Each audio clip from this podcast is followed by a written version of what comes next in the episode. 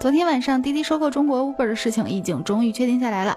滴滴官方宣布，滴滴出行将收购优步中国的品牌、业务、数据等全部资产，在中国大陆运营。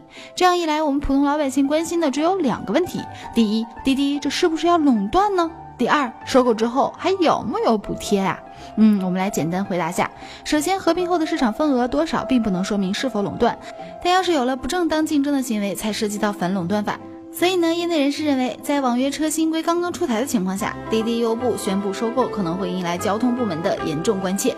另外，补贴还会继续有的，但肯定没有以前来的痛快啦。哎，真是心疼我的 money，今天还是给公交卡充点钱吧。接下来我们再来说一下今天晚上在美国发布的三星 Note 7。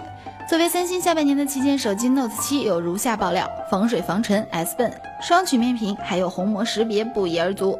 另外，三星 Note 7还将搭载骁龙八二幺或者三星 Exynos 八八九三处理器，拥有珊瑚蓝等新配色。话说，今天苹果 iPhone 7也爆出了会有海军蓝的新配色呢。都说三星是为了统一命名，追逐苹果，跳过了 Note 6，而直接出了 Note 7。我看着这两家单拼颜色也挺行啊。对了，今天晚上十点半，凤凰科技会为大家带来三星 Note 7发布会的全程视频直播，欢迎大家去凤凰新闻客户端围观哦。话说，这个 iPhone 7用的是苹果即将推出的 iOS 十系统。根据之前的消息来看，iOS 十系统中将有一百多个新的表情。今天，苹果已经提前发布了其中十二个新表情。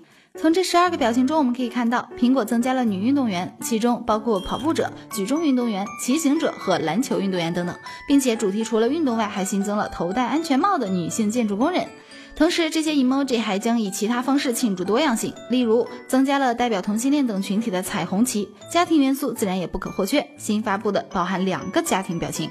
说句老实话，我并不是崇洋媚外，但在国内真的很少有厂商的细节设计能这么人性化、平等化，虽然好像并没有什么用。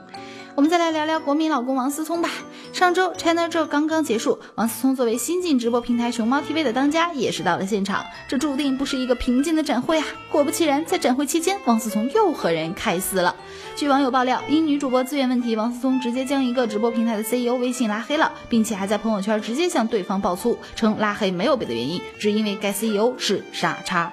哎呀，争资源这个事儿大家都能理解，但是喷人就显得，嗯，是吧？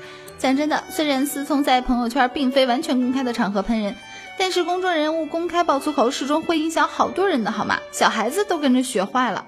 看看陈老板在微博上喷女明星就知道了，那评论里点赞多的那可是什么画风都有啊。最后我们再来说一下英国维珍银河公司吧。最近，英国维珍银河公司拿到了美国联邦航空局批准的商业运营牌照。这样一来，他们旗下的商业太空飞机“宇宙飞船二号”就不再是黑户了。